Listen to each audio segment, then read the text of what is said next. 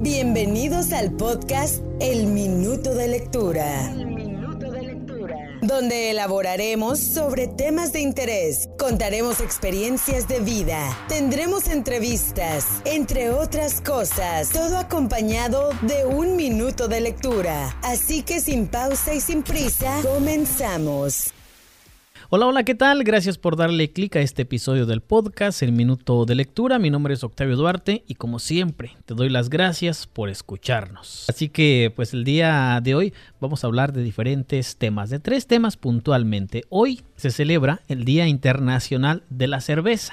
También hablaremos sobre Netflix, y por supuesto de los Juegos Olímpicos que ya van a terminar este domingo. Y finalmente en el minuto de lectura leeremos algunos poemas de este escritor, novelista y poeta Charles Bukowski. Sabía beber y sabía escribir muy bien. Así que quédate, comenzamos. Y en esta oportunidad me acompaña mi estimado Nico M. Nico, ¿cómo estás? Es la primera vez que vienes a, los podcasts, a las grabaciones, así que Muchas gracias por tomarte el espacio de acompañarme el día de hoy. Octavio, buenas tardes, buenas noches, buenos días, este, donde quiera que se encuentren. Pues gracias por invitarme. La mera verdad que me sorprende que sea el podcast número 21 y apenas me estés extendiendo la invitación. Yo esperaba ser tal vez no el primero, el segundo, el tercero. Este, pero... Estabas en la lista. ¿Sabes que me gustó que dijiste buenos días, buenas tardes, buenas noches? Y lo que pasa es que pues las estadísticas reflejan que nos escuchan de diferentes países, en diferentes partes del mundo, evidentemente. Así que a la hora que sea, muchísimas gracias. Y el día de hoy no está con nosotros eh, Meme, está en sus actividades eh, laborales. No es que no la quisiéramos tener aquí, pero pues fíjate, la vida en, el norte, en los Estados Unidos, en la Unión Americana, pues no es tan fácil como se piensa. No venimos a barrer dólares, ni los dólares están colgados de un árbol, nada más llegar y cortarlos y mandarlos a nuestro país y gastarlos. No, aquí se trabaja dos, tres trabajos incluso, y a veces la vida social queda pues en segundo plano creo que es bueno tener su vida social. Claro. Y aunque sea una hora el fin de semana, convivir con amigos. Creo que eso ayuda muchísimo porque pues obvio, usualmente, bueno, por lo menos yo el tiempo que tengo, digamos, 100% libre, trato de descansar. También a veces dentro de mi trabajo me doy una escapada para ir a eventos sociales, este, conocer pues más personas. Exactamente, ya que hablamos de socializar, eh, pues dentro, no quiero decir del mundo del alcoholismo, están los tomadores sociales, ¿no? Que justamente es eso, ¿no? Que es una clasificación. una clasificación. Eh, muchas gracias por el apoyo. Y esto pues va de la mano a lo que mencionaba previamente. Así que el Día Internacional de la Cerveza. ¿Qué te parece? Hay Día de Todos. Yo no supondría que iba a haber un Día Internacional de la Cerveza, pero da la casualidad y la fortuna que existe y se celebra el primer viernes de agosto. Entonces, eh, el Día Internacional de la Cerveza. Tú, mi estimado Nico, ¿te consideras como un cervecero, te gusta más el vino, te gusta el tequila, te gusta la cerveza, te gusta el pulque o cualquier bebida embriagante. Yo me considero una persona, pues digamos la clasificación, sí. tomador ocasional. Tomo muy ocasionalmente en fiestas. A veces que estoy ahí en mi casa, pues se antoja una una cervecita, una, cubita. Cuando estoy tomando con amigos, mis amigos pueden tomar dos, tres y yo todavía sigo con la misma. Porque tomo pues despacio, lentamente. La disfrutas. La disfruto. Prácticamente, ¿no? Ya después se calienta un poco, pues ya la tiro y, y la reemplazo. O si me dan una cerveza porque tal vez yo, digamos, no estoy, este, no quisiera tomar o no voy con esa mentalidad de, pues hoy voy a tomar y ya me dan una, ya se las acepto, pues por cortesía, no porque yo quiera. Me da como ansia de solamente tenerle la mano y pensar que me van a dar otra, entonces pues me da por tomármela rápido y ya cuando ya me ofrecen pues digo, oh no, ya, ya, ya no quiero. Cuando mencionamos la palabra cerveza, ¿qué país se te viene a la mente primeramente? Por lo que he escuchado, Alemania. Claro. Es uno de los primeros países. Fíjate que en el 2016 México exportó 2.814 millones de dólares de cerveza, equivalente a 3.223 millones de litros exportados o el 21.3% de las exportaciones globales. Es decir, México produce, México consume y México exporta a nivel mundial. Está dentro de los países donde tienen esta, esta categoría. Pero te decía, la República Checa es el país del mundo donde más se consume cerveza, aproximadamente 468 cervezas al año. Pues le sigue España, en el tercer lugar está Alemania con 411 cervezas por persona promedio, en el cuarto lugar está Polonia y así se va lo que es la gráfica. Estados Unidos cae en el lugar, por ahí en el lugar número 23 de la lista, así que pues no es de los principales consumidores, aunque pues también creo que uno tuviera, bueno, no sé cómo analizan todo esto, pero tal la población pues tiene mucho que ver, el país, las costumbres. Yo no pensaría que la República Checa pues tuviera ese consumo tan alto. Y fíjate que tampoco me sorprende que exporte demasiado, porque ¿a qué países exporta? A Estados Unidos. Obviamente hay hay una gran cantidad, digamos, de mexicanos, vaya, en términos generales, que evidentemente prefieren el consumo de la cerveza de su país de origen. Y de ahí, en el segundo lugar está lo que es Europa. Diferentes países les gusta la cerveza mexicana. Escucha esto, esto por información del INEGI. Dice que el consumo de cerveza en México per cápita pasó del 55 a 68 litros entre el 2014 y 2019. Es decir, en promedio, cada mexicano ingiere 1.3 litros de cerveza por semana. Debido a esto, México ha ocupado el lugar número 30 en el ranking del consumo de cerveza a nivel mundial. Yo encontré otro dato también muy interesante, pero este es dentro de Estados Unidos. Los primeros cinco estados en Estados Unidos con mayor consumo es Dakota del Norte, New Hampshire, Montana, Dakota del Sur, Wisconsin y el número 44 está California. este reporte. Número 44 en el de estado. El número 44 en consumo por personas al año. Entonces, el consumo promedio por persona son 28 galones. Aquí los miden un poco diferente que el México. Dice que una persona anualmente consume 28 galones. Digamos un total de 6 cervezas a la semana. Nosotros en California estamos en el número 44, hmm. con un promedio de 25 galones anualmente por persona. Wow. ¿Tenemos que ir a, las tiendas para subir entre los primeros 10 lugares o qué? Octavio, ¿tú estás dentro de este promedio por semana? ¿De esas seis cervezas por semana? Seisito por semana. Ah, es que hay días que lo ameritan. O sea, por ejemplo, ahorita sí, con este calor.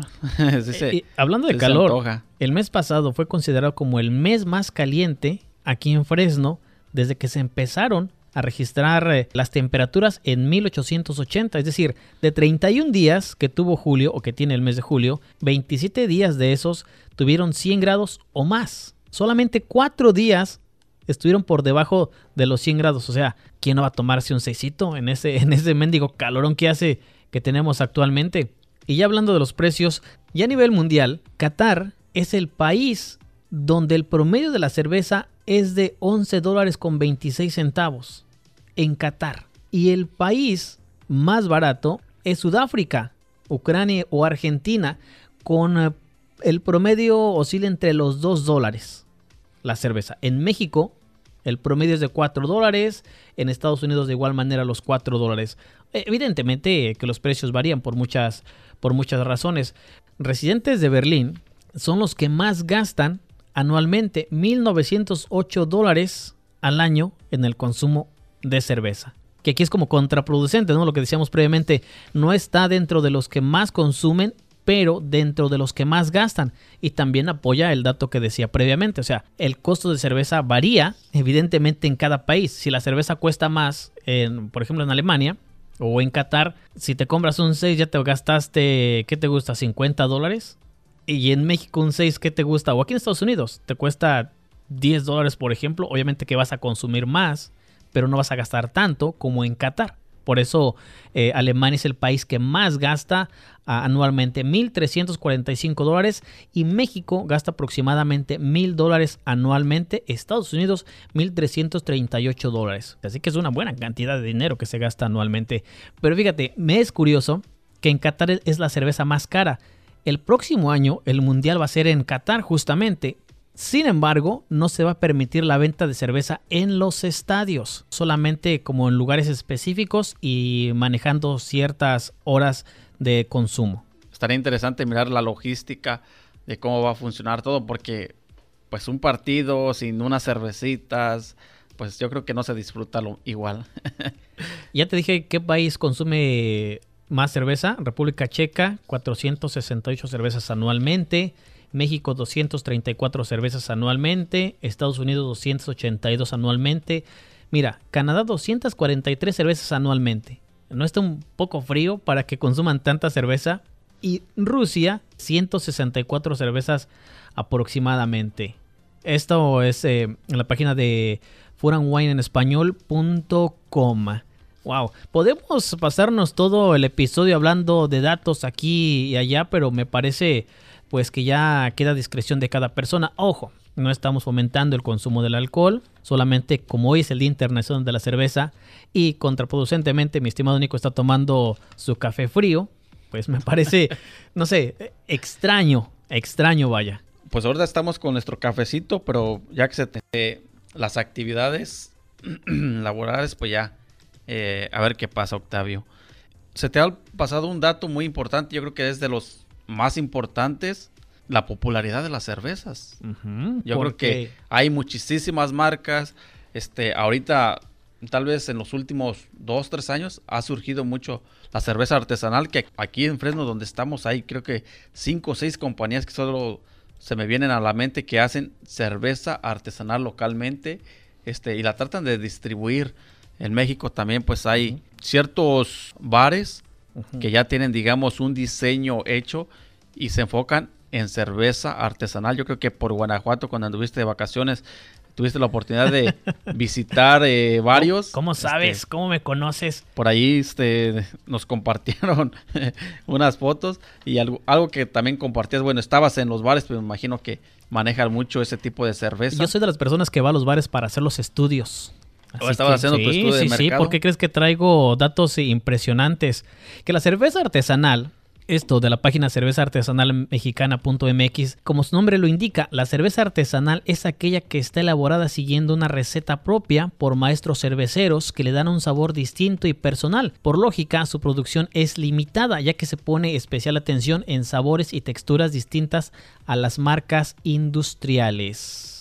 Una cerveza artesanal puede contener o debe de contener lo siguiente, mejor dicho, según la página, no contiene elementos artificiales ni en el proceso ni en los ingredientes, el fermentado es natural y los sabores son el resultado de la mezcla de agua, malta, lúpulo y levadura. Es innovadora ya que podemos crear combinaciones de sabores a gusto de nuestros clientes, es independiente y social ya que no pertenece a los grandes corporativos y las ganancias se quedan en la localidad ayudando a su economía. Es decir, la cerveza artesanal ofrece calidad, diversidad y atención personal en lugar de precios bajos, mala calidad, restricción en sabores y publicidad. Yo creo que esto radica mucho en el por qué el crecimiento del consumo de la cerveza artesanal, porque la gente quiere probar algo distinto, no siempre de las mismas marcas. Yo creo que especialmente los milenios, creo que digamos uno cabe en esa categoría, pues eh, quiere explorar diferentes cosas. Eh, te voy a invitar a la Sancha. Ah, caray. Este, una cerveza, eh, una cerveza, así, se, así la llamaron, Sancha. Sí, sí, sí. Es, una cerveza lo que me gusta también, los nombres. Hecho aquí en madera. De hecho, yo tuve la oportunidad de conocer al dueño, me invitó este, a la fábrica donde la hacen. Eh, nos mostró el proceso de diferentes cerveza. Una de ellas era la Sancha, pues el nombre creo que me llamó mucho la atención. Dije, pues, que vengan las, que vengan las anchas. Que vengan las que. Este, el proceso era muy bueno. Sí, sí, eh, sí. Conocí a la persona, al cervecero que lo hacía, que venía, creo que de Mexicali. Entonces también estaban haciendo una cerveza muy parecida a la modelo, como querían darle, hacerle un toque, darle un toque mexicano. Claro. Eh, luego sacaron también que la cerveza root beer, con el sabor a root beer, pero pues tenía un porcentaje de alcohol. Esa sí la probé. Eh, y entre probar una y la otra, pues ya salimos por ahí. ¿Saliste con la Sancha o no? Llegué con la Sancha.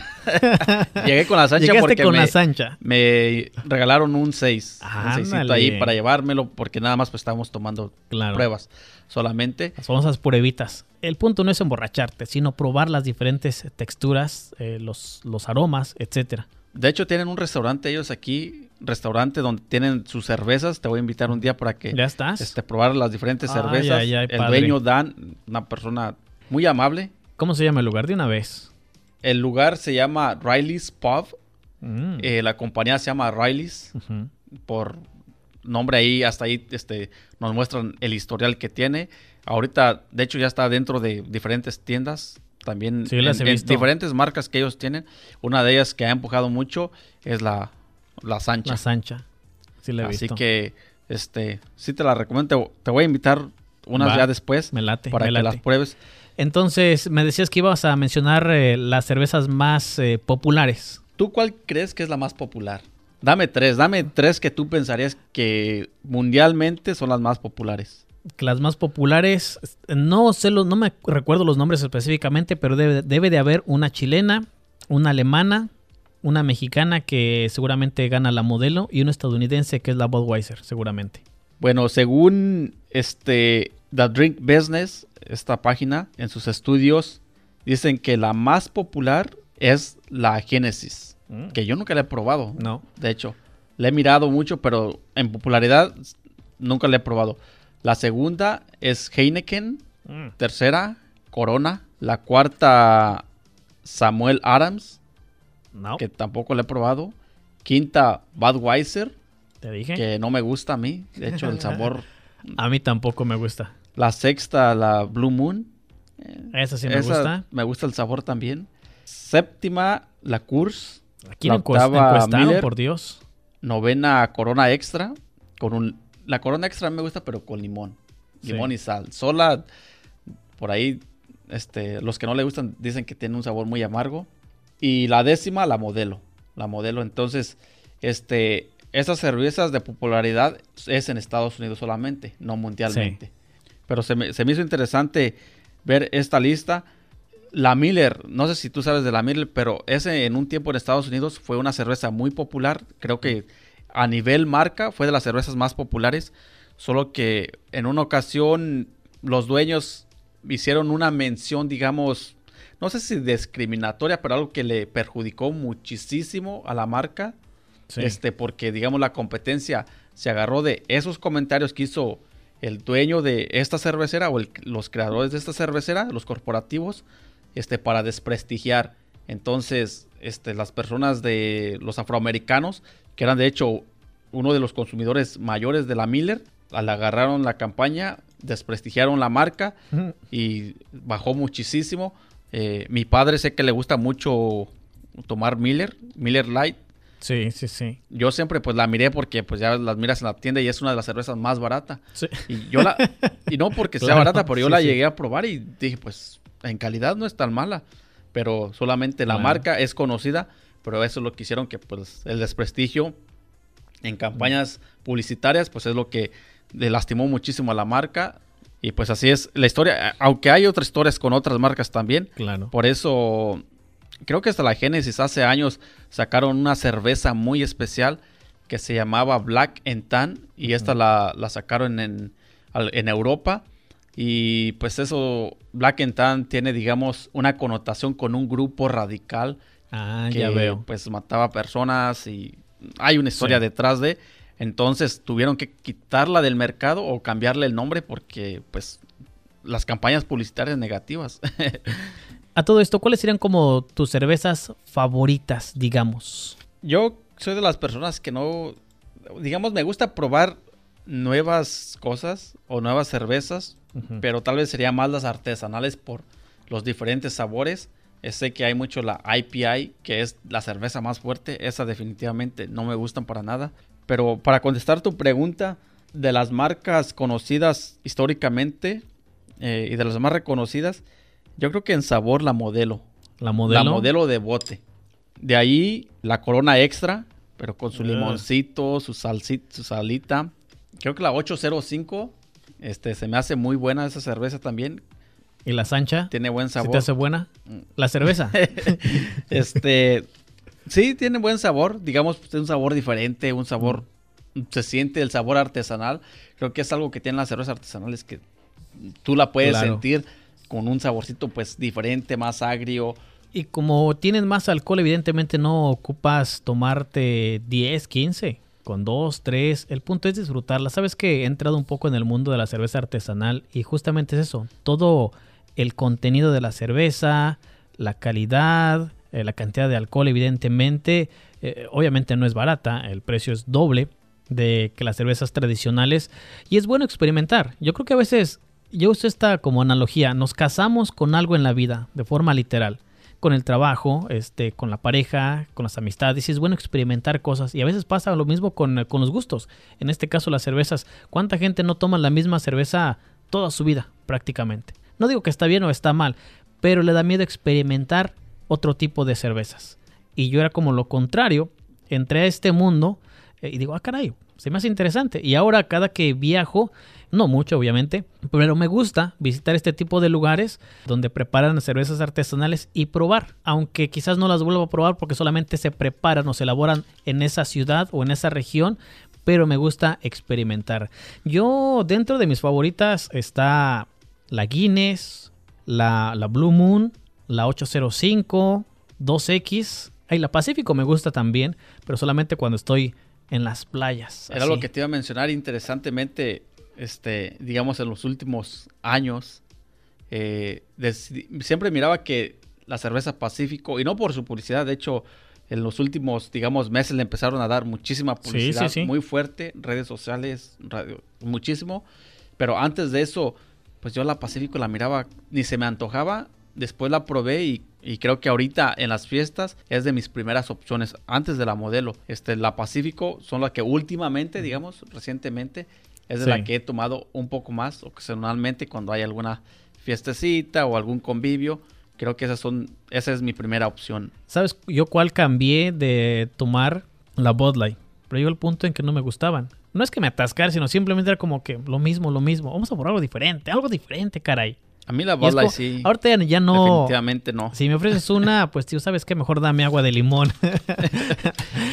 Tal vez ya cambiemos de tema porque pues van a decir que somos bien cerveceros y... Estamos educando a la población, Después que nos miren a la sociedad. con la, la pancita chelera van a decir, no hombre, con razón. Hablando de las visitas a México que esporádicamente uno se da, en este pueblo mágico que está en, en Guanajuato, se llama Mineral de Pozos, está este lugar. Creo que ya lo mencioné en episodios previos, pero en este hotel te dan un baño de cerveza. El proceso es como que te metes a la, tina llena de cerveza, te proveen un masaje, te dan eh, tu seisito de cerveza artesanal y ahí te la pasas una o dos horas.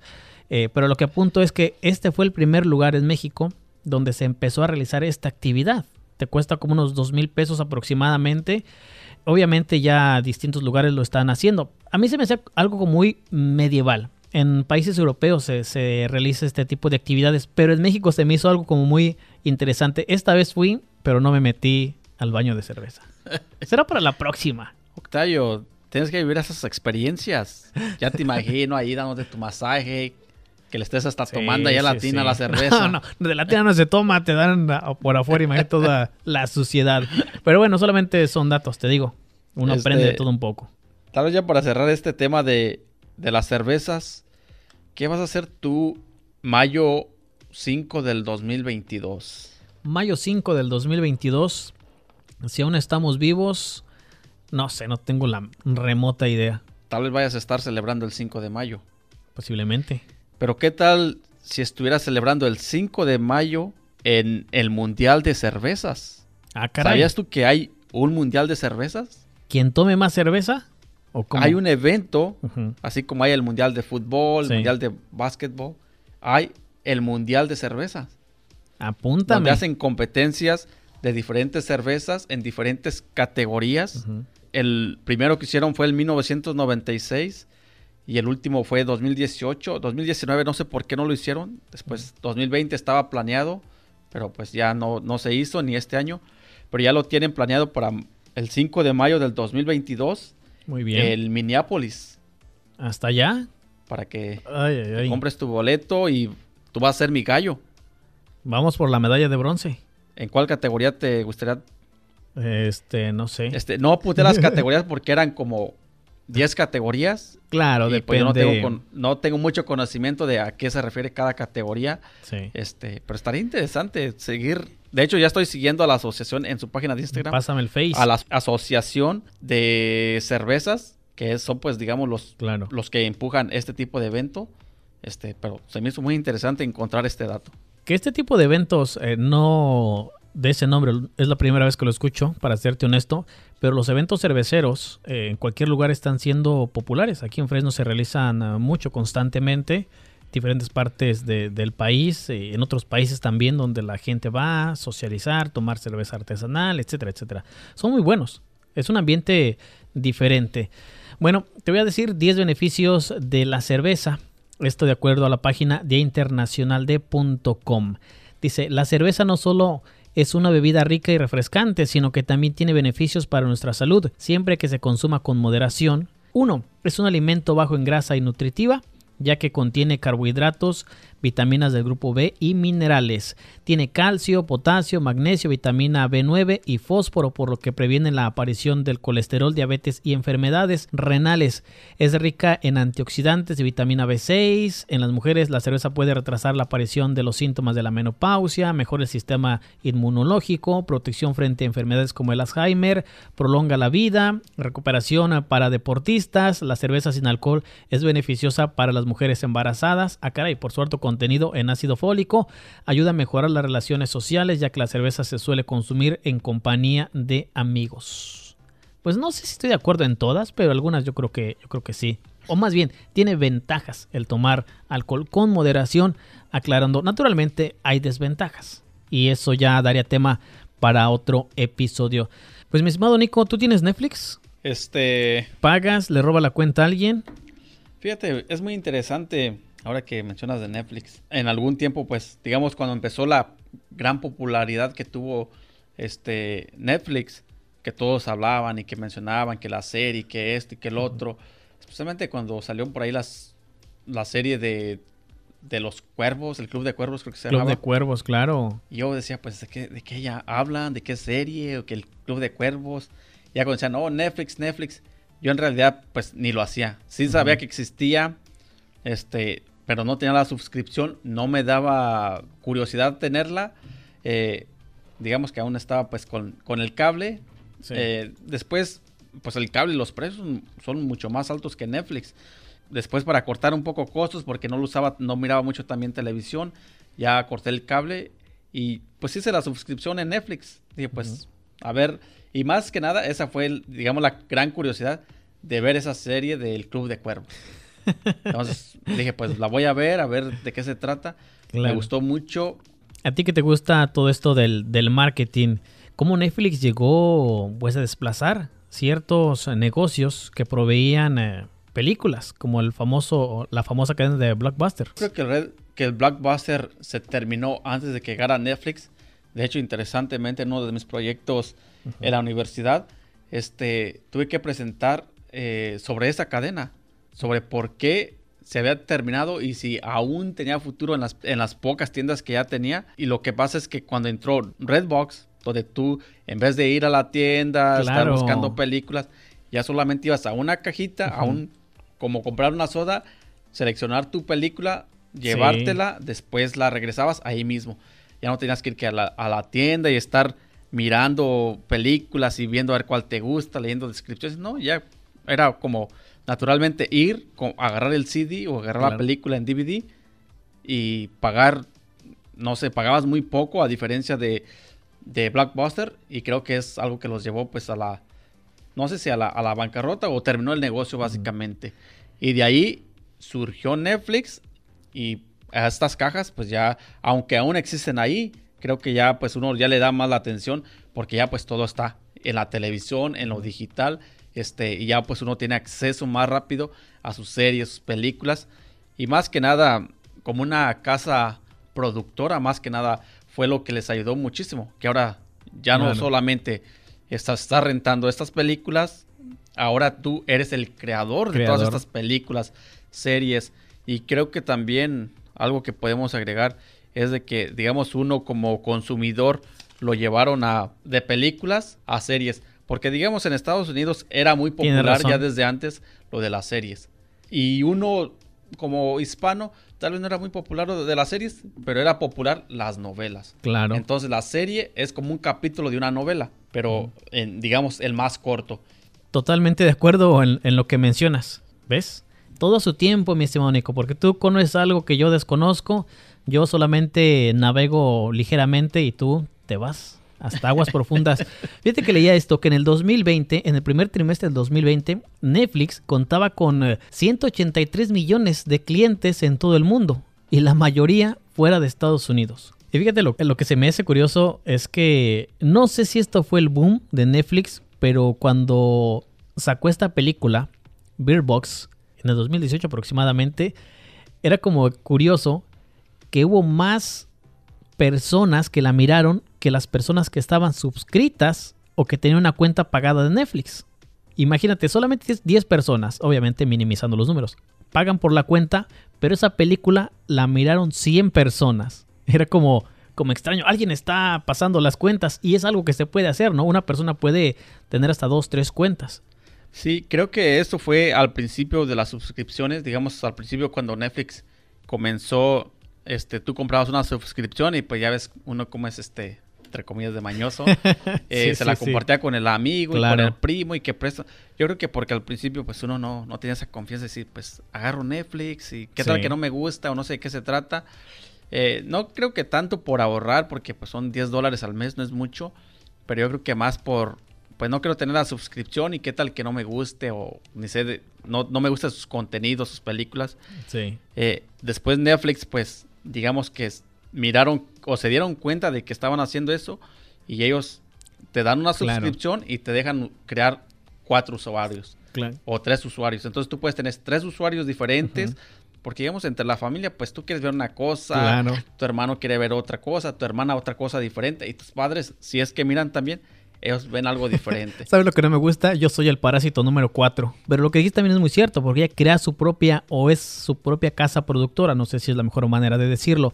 Pero hablando de la cerveza, está este, esta serie que se llama Oktoberfest que justamente habla de los principios de cómo se empezó a realizar estas fiestas de cerveza en Alemania como una familia de forma ilegal, digamos, hay muertes, etcétera. Pero trata de tener una venta de cervezas en el famoso Oktoberfest, donde no permiten que cerveceros de fuera de la región traigan su cerveza y la vendan en este gran evento. Solamente cerveceros de la región. Está interesante, te la recomiendo. Son como seis capítulos, ya que hablábamos de, la, de las cervezas justamente y del famoso Oktoberfest. No la he mirado, pero ya que lo mencionas, la voy a mirar. Yo empecé a ver Netflix porque me decían mucho, mira la casa, la casa de papel pero yo la confundía con La Casa de las Flores, que también es una serie. y no, o sea, a mí no me gusta algo que está No sé por qué, pero me pasó lo mismo ya cuando miré La Casa de Papel, La Casa de las Flores. Yo creo que se refiere a La Casa de las Flores y... Y era... Este, totalmente el contenido... Es diferente. Diferente a lo que yo esperaba, que de hecho sí la miré toda, no, voy a mentir. Y La Casa de Papel, de hecho, acaba de anunciar eh, su quinta temporada, apenas esta semana, que va a estar buenísima. Yo, fíjate, no sé, en mi afán de ahorrar, me aventé la casa de papel. Y la casa de papel, en términos generales, es difícil resumirla. Pero es un grupo de delincuentes que se dedica a robar bancos. En esta última roban el oro. Tienen al mero mero, el profesor, el cerebro, que tiene un plan prácticamente para todo. Y él está coordinando todo desde afuera y sus amigos, compañeros, cómplices están dentro de un banco tratando de robar oro. Total, la temporada número 4 termina en que descubren dónde está el profesor. Pero la Casa de Papel acaba de aventar su tráiler para la temporada número 5, que se inicia en septiembre y aquí va a estar mucho más emocionante. En definitiva, vi las cuatro temporadas en mi teléfono y vieras qué incómodo es, así que tengo que comprar mi televisión mi Smart TV. se disfruta sí, para verla. Pero hay una serie que también eh, te quisiera recomendar. Se llama Operation Varsity Blues. Esta se trata de cómo los ricos que tienen hijos que van a ir al colegio pagan a alguien para que entren a esas universidades de forma ilegal. Y esto es, eh, eh, pasó en la vida real. Una persona se encargaba de crear perfiles falsos que eran atletas cuando no lo eran para que ingresaran a la universidad.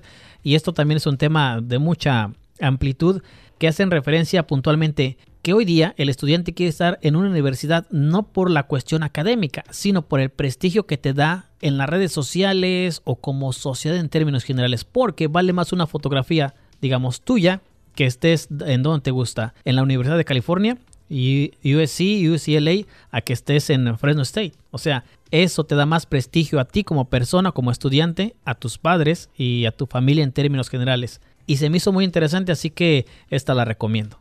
Sí, yo miré esas dos que, mencionas. Que te voy a hacer un, comentario. eh, no le encontraba porque el nombre está en inglés. Hay otra También serie. miré la que tú me mencionaste, que se me hizo muy interesante.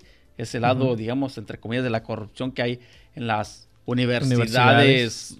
prestigiosas, las Harvard, las todas esas, donde, como tú dices, tienen que hacerles perfiles a personas que académica- académicamente no califican para que a través del programa de atleta que les da, digamos, tal, vez yo, que les da que 100%, por, 100% a los coaches de escoger a sus atletas, este, y pues usan esos mecanismos, digamos, para ayudar a estos estudiantes a entrar, pero muy interesante, yo creo que también la recomiendo que la vean. Hay otra serie que se llama Dark. De hecho, esta es, es una serie eh, alemana. En términos generales, la serie se trata eh, en un pueblo en Alemania, aparentemente apacible, feliz, etcétera. Pues hay tantos secretos. Y esto como que guía a los viajes en el tiempo. Es- está padre la serie y yo espero la segunda temporada. Hablando de series, yo creo que cuando empezaron a agregar las series que se pasaron originalmente en televisión a Netflix, también tuvieron como un repunte adicional. Porque hay que entender, los consumidores de cierto eh, contenido en Netflix a veces no son los mismos que televisión y viceversa. O sea, hay gente que no le gusta ver televisión. Hay gente que no le gusta ver Netflix. Pero lo que apunto, como esta última Breaking Bad, que ahora está en Netflix, también tuvo un auge muy amplio. ¿Por qué? Porque muchos jóvenes o personas en términos generales no la miraron en televisión. En fin, hay muchas series, eh, documentales también que son muy buenos. De hecho, ahorita estoy mirando un documental sobre Roma, tipo documental serie. Pero bueno, ahí están algunas recomendaciones que se pueden ver en cualquier parte del año o del tiempo, como quiera Y llamarlo. algo, tal vez un comentario último sobre Netflix. Yo creo que lo que ha incrementado mucho su popularidad es que a nosotros como consumidores nos da el poder. Algo que digamos televisión, por ejemplo, la serie de Breaking Bad. Sí. No miraste el capítulo, ni modo se te fue. Ah, sí, cierto. Y ahorita nos da el control de que este, me están llamando afuera, le pausas. De que tengo poco tiempo, miro poco. De que me quedé dormido, este, la vuelvo a ver y, y regreso a donde, come- a donde ya me acuerdo que, Sí, que quedó. sí, sí. Entonces, ahorita el, el control remoto nos los dan en la mano, nos lo dan en las aplicaciones. Y yo creo que eso es la popularidad mayor de Netflix, que el consumidor Es- tiene mucho poder. Y justamente eso, el consumidor quiere tener el poder y que sea rápido, aunque tenga que esperar. Lo que dijiste sobre el poder, eh, eh, obviamente, eh, compagino, que sea rápido. ¿Por qué? Porque te puedes aventar la serie de 11 capítulos, 6 capítulos en un día, en un sábado. Te avientas todos. No tienes que esperarte al siguiente sábado que salga, al siguiente sábado que salga y al siguiente sábado.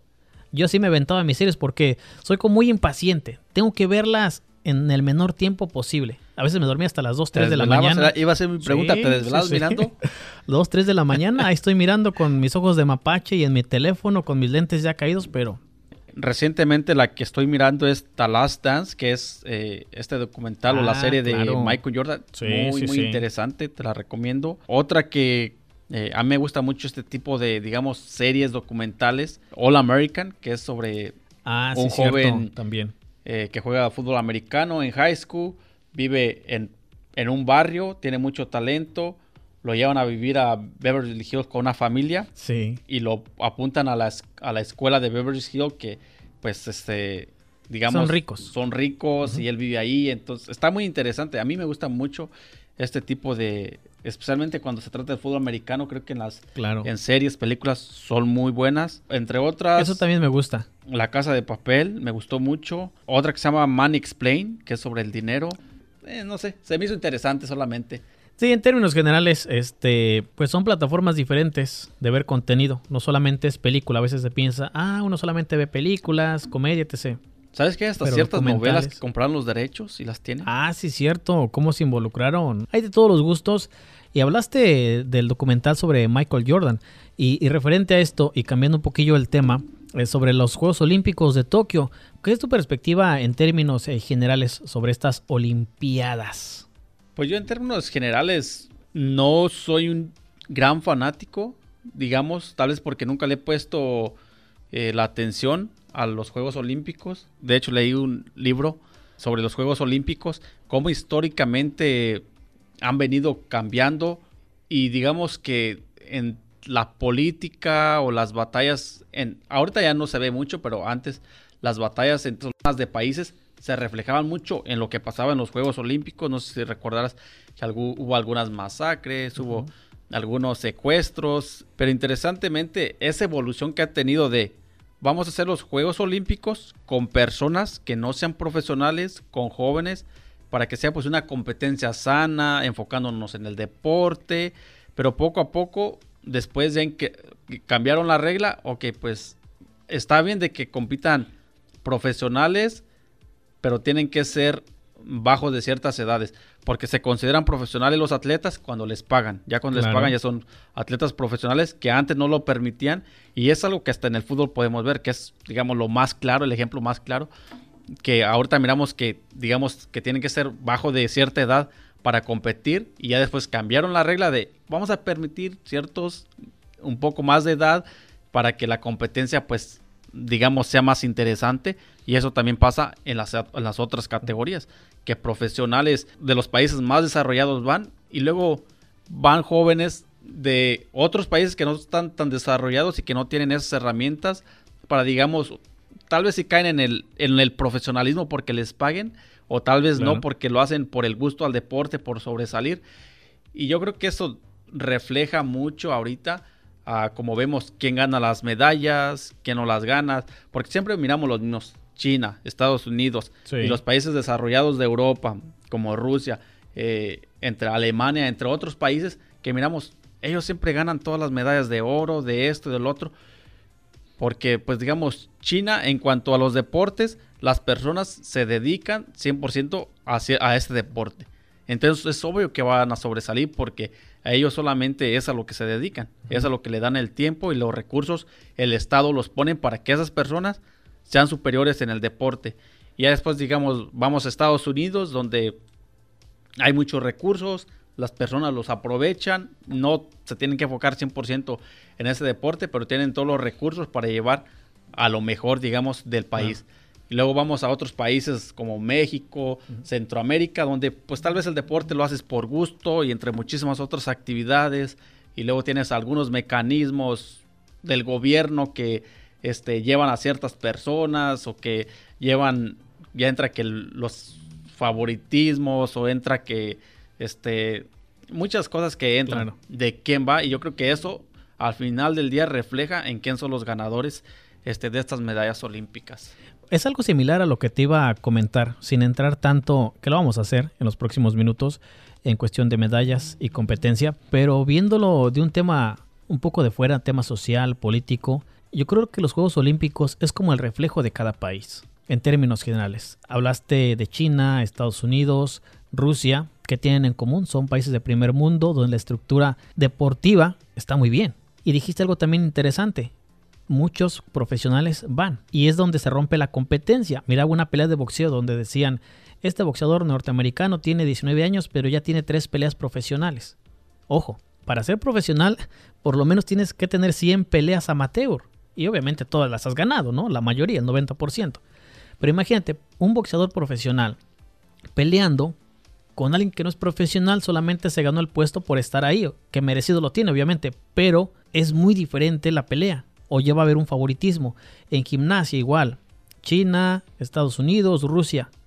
Es de primer nivel. Aquí las competencias a nivel colegial o universitario está muy cañón y tú lo sabes muy bien. No va a ser lo mismo que México o países de Sudamérica. Por eso yo lo veo de esa manera, que es como la vitrina de cómo está tu país en las diferentes áreas y obviamente refleja puntualmente en el área deportiva. Yéndonos un poco a México, que tiene cuatro medallas en el levantamiento de pesas, clavados, tiro al arco, eh, fútbol, que acaban de ganar la medalla de bronce. Curiosamente, las cuatro son de bronce. O sea, hay más de 100 países participando y México ahorita, mirando en la última actualización, está en el puesto número 80 con cuatro medallas. China con 79 en primer lugar, obviamente lleva más medallas de oro, pero Estados Unidos lleva 98 medallas en total. ¿Quién son, los tercero, cuarto y quinto? Me, da curiosidad de, saber. En medallas de oro está China con 36 medallas, 26 de plata, 17 de bronce para 79 en total. En segundo lugar está Estados Unidos con 31 medallas, que tiene 98 en total. Japón está en tercer lugar con 24 de oro. La Gran Bretaña con 18 medallas de oro. En el quinto lugar está el Comité Olímpico de Rusia con 17 medallas de oro para total de 62. Australia en el sexto lugar con 17 medallas de oro, 6 de plata, 21 de bronce con 44 medallas en total. Le sigue Italia, Alemania y Holanda. México, ¿por qué no gana medallas? Yo creo que no tienen las herramientas, no el país los comités, no el país, no, no le vamos a echar la culpa al país, pero los comités históricamente no les han no les han dado los mecanismos y las herramientas para que sean exitosos. Yo creo que si hubiera una infraestructura mejor a nivel nacional o un mecanismo mejor este, para empujar la competencia, yo creo que, porque si tú miras muchos de los deportes son individuales. Claro. yo creo que si a, nivel individual les dieran más herramientas para que el joven se dedicara a masterizar su deporte, a ser excelente en el deporte, yo creo que hubiera económicamente pues les fuera mejor a ellos y en estas competencias mundiales pues también les fuera excelente. O por lo menos competirían entre los primeros 10 puestos. Estaba mirando un video el otro día donde decía, aislemos un poco de que no se les da apoyo, que es verdad, pero ha pasado históricamente. ¿Podemos o debemos aceptar que no somos buenos deportistas? O sea, ¿tú crees que si tuviéramos una infraestructura perfecta o semi perfecta, consiguiéramos más de 20 medallas? México como tal? Yo creo que sí. Yo creo que una persona que le gusta un deporte eh, y que lo hace por gusto y después tal vez pues, se convierta en tu forma de vivir o te dé sustento. Pero ¿por qué Cuba tiene más medallas que México? Es una, es una pregunta interesante. ¿Cuántas medallas tiene Cuba? Cuba está en el decimoquinto lugar. Tiene seis medallas de oro, tres de plata, cuatro de bronce para 13 medallas en total. Yo creo que tuviéramos, bueno, otra cosa que se puede ver es en qué categorías. No sabemos si el país les da herramientas en ese tipo de categorías, porque siendo, digamos, un país con el tipo de gobierno que tienen, tal vez también les pueda, no sé. Obviamente tampoco les apoyan en el deporte. No sabemos si los de... Pero dijiste algo importante, ¿en qué son buenos? En el boxeo, seguramente que son buenos. Y México yo creo que tenemos que encontrar también esa parte, ¿en qué somos buenos? Yo entiendo de que, y lo han dicho los deportistas, ni siquiera tenemos piscinas con las dimensiones apropiadas para practicar el taekwondo, en la gimnasia en términos generales, el softball. Seguramente escuchaste que la mayoría eran muchachas nacidas en Estados Unidos, obviamente que calificaban para jugar como mexicanas, y todas jugaron para, la, para el equipo de softball y terminaron perdiendo. Es decir, yo creo que hay que aceptar que quizás no hay tanta calidad y no puntualmente en los atletas de la actualidad, sino como país. Hay que identificar en qué somos buenos y obviamente aquí en conjunto es poner ese apoyo desde la base principal, desde las escuelas, que se creen ese tipo de programas para sobresalir en algo.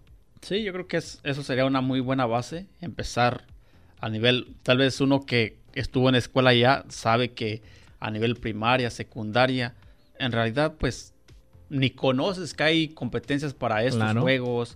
Este, yo en secundaria como que raramente sí recuerdo que hacían unas competencias más que nada en carrera. Eh, yo pues fui a competir y pues no, no, alcancé. pero, uno, pero uno de los jóvenes que, que, compartíamos salón, él era muy rápido en sus carreras. Lo llevaron a competir, creo que a Morelia. Y no sé si dentro de esas competencias estatales después te lleven a alguna competencia, no sé, nacional, no sé cómo, cómo funciona. Este video decía algo también interesante. La mayoría, o en ediciones previas, quien ganaba las medallas pertenecían al ejército. Y en el ejército tenían las instalaciones más apropiadas para ganar. Yo ni siquiera sabía eso no se me hace extraño, pero sí se me hace interesante. Y a lo que apuntaba es de que pues hay que dejar de echarle la culpa al gobierno que no apoya. Hay que aceptar de que es nuestro nivel puntualmente y, hay que empezar a cambiar desde abajo hasta arriba. Porque China y Japón, ¿qué es lo que tienen muy fuerte? Un ejército. El ejército. ¿Y el ejército qué les da? Mucha disciplina. disciplina. Y básicamente tu trabajo es ser atleta. Claro no tienes otro trabajo, no tienes otro enfoque, para eso te preparan 100%. Eh, creo que es un tema de, nunca acabar y, pues, ojalá que sigan preparándose. Claro, y, tiene muchas aristas. Yo en términos generales me quedo con lo que decía al principio. Los Juegos Olímpicos se supondría que es la competencia este, pues, más leal, si se le puede llamar, porque todos se preparan los atletas eh, a final de cuentas pero también hay cierta diferencia. Pero el tope siempre va a estar ahí. China, Rusia, Estados Unidos, Japón. Y en lo que corresponde a México, pues yo creo que es lo que hay. Y hay que aceptarlo de cierta manera. los siguientes Juegos Olímpicos seguramente va a ser lo mismo. Si hay más medallas, qué bueno. Si es de forma individual, perfecto. Obviamente nadie se levanta y en un día, oh, mañana tengo Juegos Olímpicos y ya me voy. No, obviamente es una preparación de, años. Pero lo que sí estoy eh, a favor o que debería de existir en México es por lo menos empezar a realizar una base sólida desde las escuelas primarias para que se vaya ejerciendo ese modelo deportivo.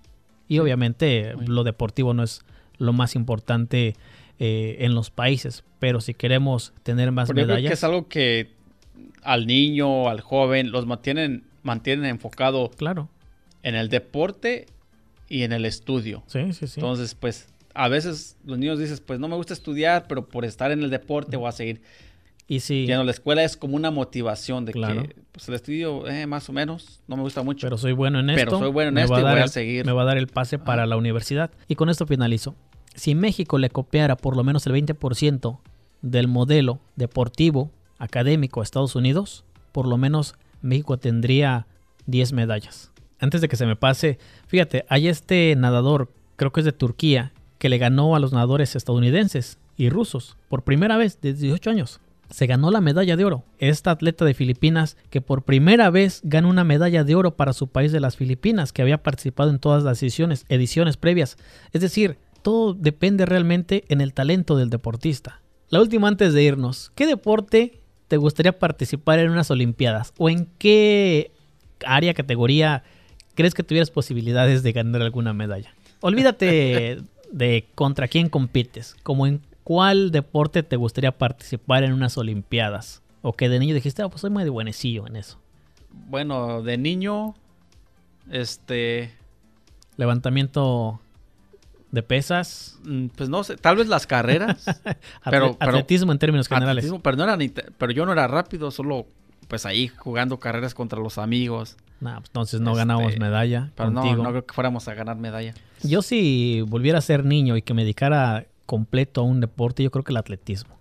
Sí me gustaría practicar. Subiendo los cerros allá en Tierra Blanca. El Usain Bolt mexicano. Bien dijo, me preparo cuatro años para correr solamente 10 segundos. Son 10 segundos de gloria. Pues bien, mi estimado Nico, yo creo que fueron buenos temas. La cerveza, Netflix y los Juegos Olímpicos. Buena combinación y te doy las gracias por acompañarme en este episodio del podcast del Minuto de Lectura. Y bueno, para no perder la costumbre, a continuación el minuto de lectura, dos poemas de Charles Bukowski, uno de mis escritores favoritos. Esto es el minuto de lectura. El primer poema se llama Soy un fracaso.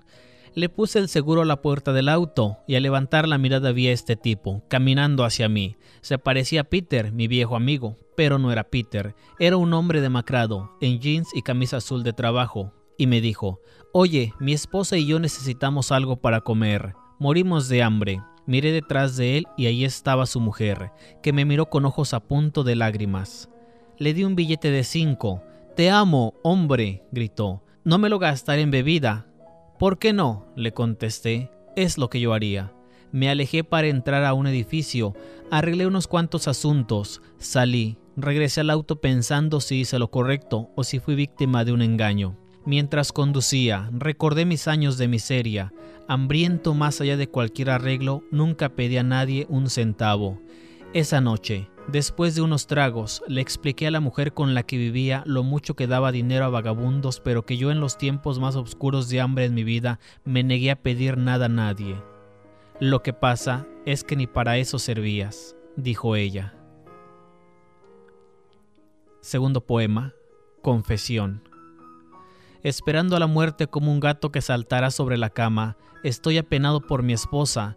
Ella verá este cuerpo, rígido y blanco. Lo sacudirá una vez, entonces, quizás de nuevo. Hank, Hank no contestará. No es mi muerte lo que me preocupa, es mi esposa sola con esta pila de nada. Quiero que sepa que todas las noches durmiendo a su lado, incluso las discusiones inútiles fueron cosas espléndidas, y las duras palabras que siempre tuve miedo de decir, pueden ahora ser dichas te amo. Esto fue el minuto de lectura. Bueno, mi estimado Nico, muchas gracias por compartir tus conocimientos. Gracias por estar en este podcast y espero que no sea la última vez. Gracias, Octavio, por invitarme. Ojalá que no sea el último. Este, me vuelvas a invitar otra vez. No sé, tal vez sea el 51. Y pues a ver, a ver qué sale. Bueno, llegamos al final de este episodio del podcast. Muchísimas gracias. Recuerda seguirnos en cualquier plataforma que estés escuchando. Sígueme en mis redes sociales, en Facebook, Octavio H. Duarte Instagram Duarte-AM. Hasta la próxima, que tengas excelente día. Esto fue otro episodio del Minuto de Lectura. Nos escuchamos en la próxima edición.